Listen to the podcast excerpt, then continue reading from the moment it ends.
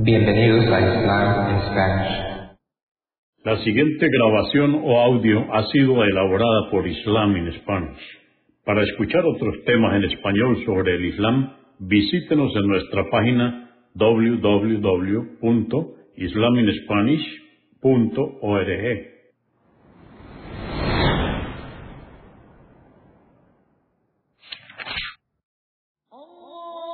Bismillah ar-Rahman rahim En el nombre de Alá el Clemente, el Misericordioso. Todas las alabanzas pertenecen a Alá, subhanahu wa ta'ala. Lo alabamos, buscamos su ayuda y su perdón y le pedimos su guía. Nos refugiamos en Alá del mal en nuestras almas y de la maldad de nuestros hechos. A quien Alá guíe, nadie podrá desviarlo. Y a quien Alá, subhanahu wa ta'ala, desvíe, nadie podrá guiarlo. Atestiguo que nadie merece ser adorado excepto Alá, quien no tiene asociados, y atestiguo que Muhammad, la paz de Dios es con él, es su siervo y mensajero. El Sagrado Corán, capítulo 34, revelada en la Meca en el primer período, consta de 54 aleyas o versos. En el nombre de Alá, clemente, misericordioso, alabado sea Alá, a quien pertenece cuanto hay en los cielos y la tierra.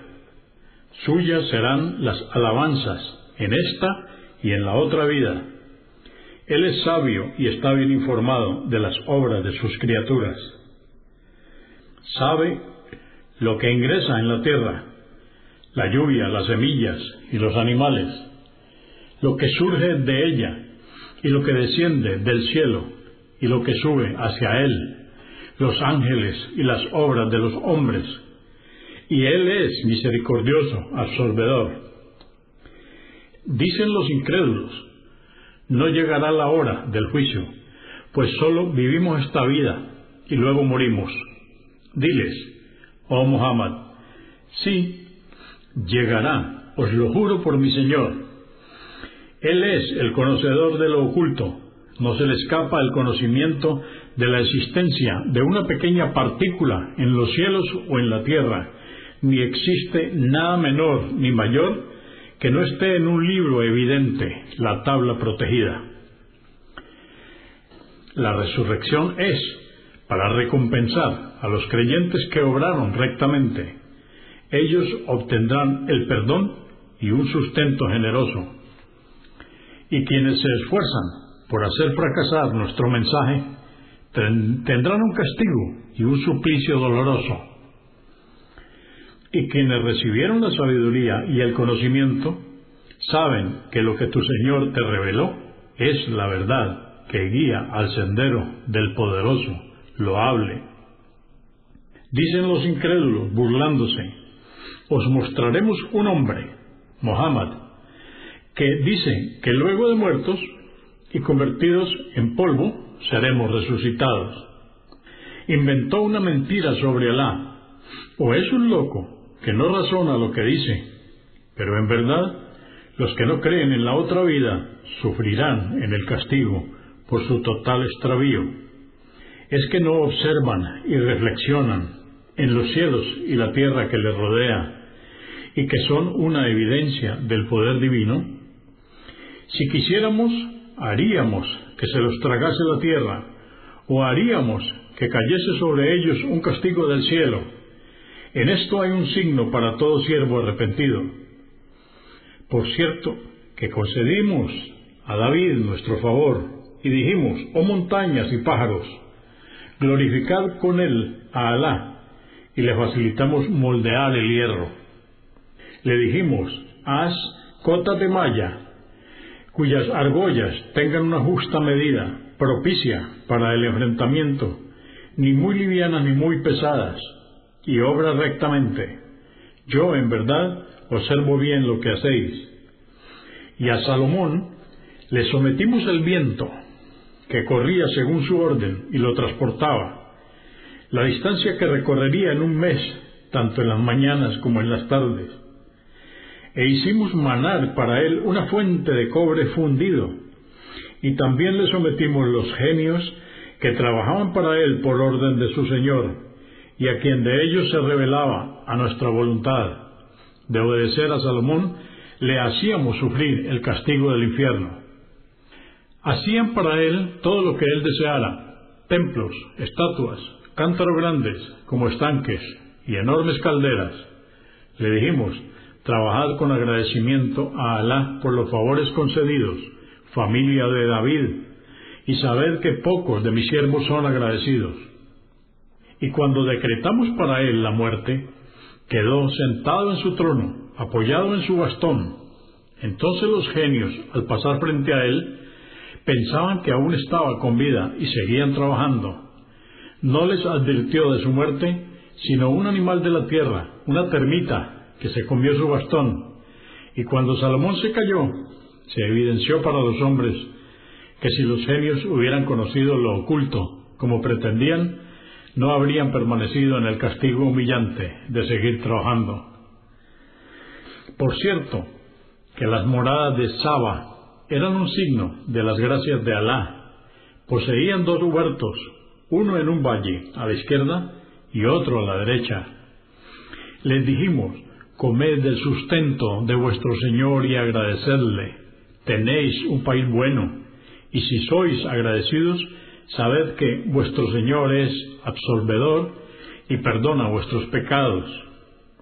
Pero se apartaron.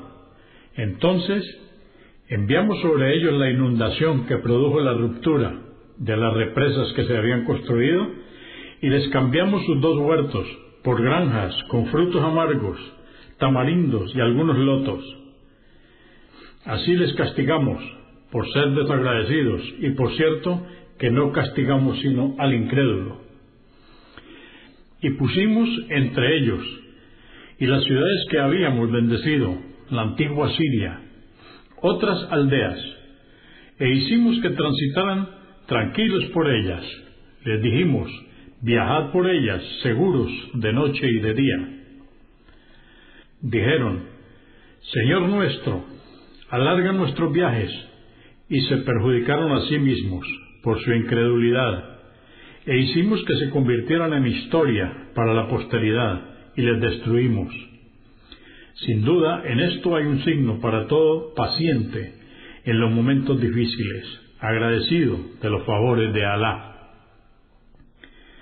Así se confirmó lo que Iblis pensaba de ellos, que si les seducía, le seguirían, y lo siguieron, excepto un grupo de creyentes. Y no tenía poder sobre ellos, sino que les susurró para que se distinguiera quién creía en la otra vida y quién de ellos tenía dudas. Y tu Señor es preservador y tiene registradas todas las obras. Diles, oh Muhammad, a los idólatras, invocad a quien queráis en vez de Alá, pero sabed que ellos, los ídolos, no pueden beneficiar ni perjudicar, ni siquiera en el peso de una partícula, tanto en los cielos como en la tierra, ni tienen participación alguna en el poder divino, ni tampoco él tiene ayudantes de entre ellos. No se aceptará ninguna intercesión de los ídolos, como suponían los incrédulos, y sólo podrán hacerlo aquellos que quienes él se lo permita, hasta que cuando el terror se aleje de sus corazones el día del juicio, los ángeles les dirán, ¿qué dijo vuestro Señor? Dirán, la verdad, y él es sublime, grande. Pregúntales, oh Muhammad, a los idólatras, ¿quién os sustenta de los cielos y la tierra?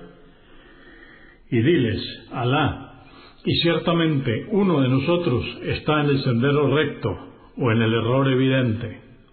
Diles, no seréis interrogados por nuestras faltas, ni nosotros deberemos responder por lo que hicisteis.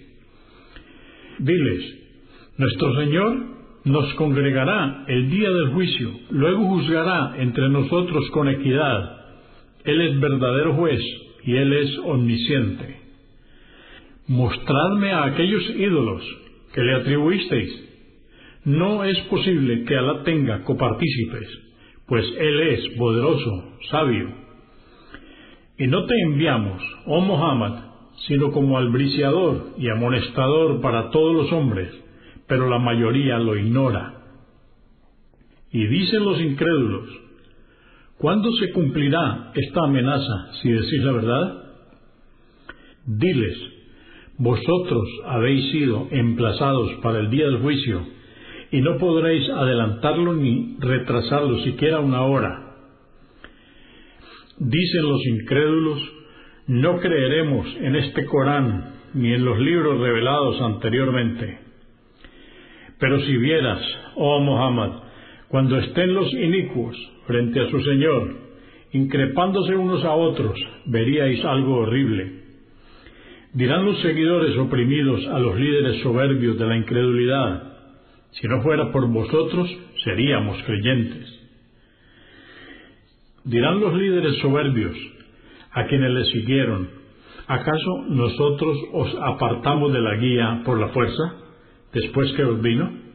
En verdad sois unos transgresores que elegisteis libremente el descarrío Dirán quienes seguían a los líderes soberbios en la incredulidad, no, fueron vuestras astucias, pues noche y día nos ordenabais que no creyéramos en Alá y que le atribuyéramos copartícipes.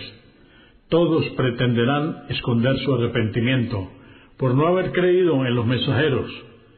Cuando vean el castigo, pero se evidenciará en sus rostros y pondremos argollas en sus cuellos de los incrédulos. ¿Acaso no serán castigados por lo que cometieron? Y no enviamos un profeta como amonestador a ninguna ciudad, sin que dijeran sus líderes y poderosos, por cierto que no creemos en tu mensaje. Y decían también, nosotros tenemos más bienes e hijos que tú, y no seremos castigados pues creemos que jamás llegará el día del juicio. Diles, ciertamente mi Señor sustenta generosamente a quien quiere o se lo restringe a quien le place, pero la mayoría de los hombres lo ignoran. Sabed que no son ni vuestros bienes ni vuestros hijos lo que os acerca a nosotros, sino que quienes crean y obren rectamente recibirán una recompensa multiplicada por lo que hicieron y morarán seguros en habitaciones elevadas en el paraíso. En cambio, aquellos que se esfuercen por denigrar nuestro mensaje serán precipitados al castigo. Diles, en verdad mi Señor aumenta el sustento a quien Él quiere de sus siervos y se lo restringe a quien le place. Y todo lo que gastéis en caridad, él os lo compensará, y Él es el mejor de los sustentadores. Y el día en que congregue a todos los hombres para juzgarlos, preguntará a los ángeles, ¿estos idólatras eran quienes os adoraban? Responderán los ángeles, alabado seas, tú eres nuestro protector, y nosotros no les indujimos a ello. Pero los idólatras en realidad adoraban y obedecían a los genios y la mayoría de los hombres creían en ellos. Pero el día del juicio no podréis beneficiaros unos a otros ni perjudicaros y diremos a los inicuos sufrir el castigo del fuego que negabais. Y cuando se les recitan nuestros signos evidentes a los idólatras, dicen, este el profeta Mohammed no es sino un hombre que pretende apartaros de lo que vuestros padres adoraban. Y dicen, esto, el Corán, no es más que una mentira inventada. Y dijeron también quienes negaron la verdad después de haberles llegado, no es más que magia evidente. Y no les concedimos a los paganos libros en que se basaran y fundamentaran su idolatría ni les enviamos a ningún amonestador antes de ti. ¿Cómo entonces te desmienten? Ya desmintieron sus antecesores a mis mensajeros, y qué terrible fue el castigo por ello. Y estos crédulos deberían recapacitar, pues no recibieron ni una décima parte de lo que les concedimos a ellos de fortaleza y bienes. Diles, oh Muhammad, Ciertamente, os exhorto a que hagáis una cosa para que se evidencie la verdad, poneos ante Alá de dos en dos o solos y reflexionad, pues vuestro compañero, el profeta Mohammed, no es un loco, sino un amonestador para vosotros que os advierte de un severo castigo. Diles, no os pido remuneración alguna. Mi recompensa no compete sino a Alá, y Él es testigo de todas las cosas. Diles, ciertamente mi Señor rechaza lo falso con la verdad, y Él bien conoce lo oculto. Diles, se os ha presentado la verdad y se ha desvanecido lo falso, y éste no retornará. Diles, si me desvío, será en perjuicio propio, pero si sigo la verdadera guía, es por lo que mi Señor me reveló. En verdad Él es omnioyente y está cerca de sus siervos. Y si vieras, oh Muhammad, cuando los incrédulos se aterroricen al ver el castigo que les aguarda y no tengan forma de escapar, verías algo terrible y serán tomados desde un lugar cercano y arrojados al fuego. Y dirán, ahora creemos en Alá. Pero ¿cómo podrán adoptar la fe desde un lugar lejano en la otra vida cuando sea imposible hacerlo? Por cierto, que fueron incrédulos antes, en la vida mundanal, y refutaban el mensaje con lo falso, desde un lugar lejano a la verdad y entre ellos y lo que deseaban se interpuso una barrera, como ocurrió anteriormente con los incrédulos, iguales a ellos, porque estaban vacilantes en la duda sobre el mensaje.